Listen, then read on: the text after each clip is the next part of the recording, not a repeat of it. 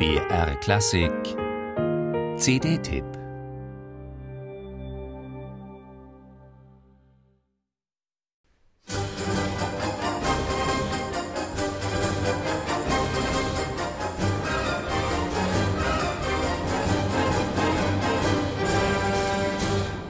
Le Tribut de Zamora darf aufgrund einer Tanzeinlage, der Danse Espagnole, nicht mit Georges Bizets Carmen verwechselt werden.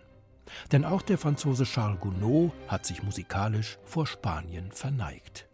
Der 1881, sechs Jahre nach Carmen, uraufgeführte Schwanengesang von ihm spielt im Mittelalter, als die Mauren die iberische Halbinsel beherrschten. Eine hymnisch ausladende Freiheitsvision, Debout enfant de Liberie, war in der Oper ein Garant für Gänsehaut.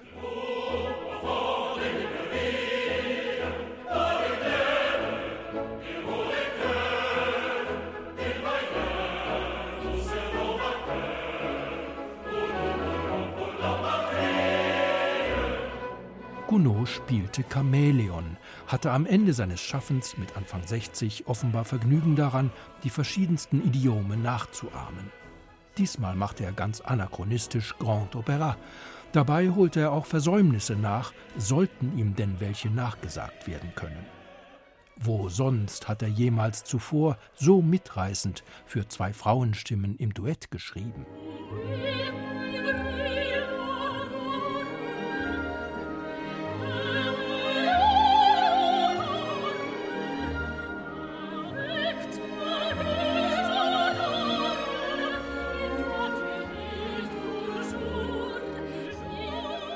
Die Amerikanerin Jennifer Holloway und die Niederländerin Judith van Wanrooy nehmen sich hier an der Hand.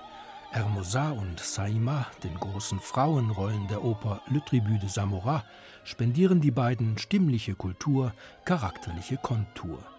Ausdrucksmäßig darf sich Jennifer Holloway bis in publikumswirksamen Wahnsinn hineinsteigern.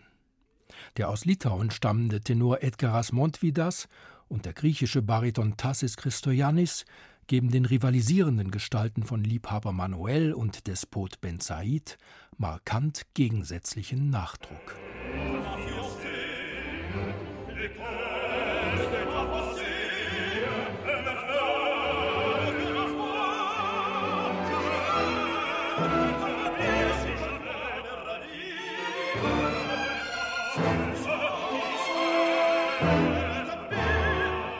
Dirigent Hervé Niquet engagiert sich nicht zum ersten Mal im Rahmen der Edition für französisches Nischenrepertoire der Romantik. Der Chor des Bayerischen Rundfunks und das Münchner Rundfunkorchester lassen sich bereitwillig mitreißen.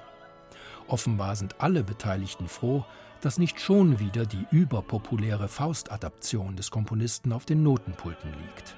Ein wichtiger Beitrag zu Gounods 200. Geburtstag.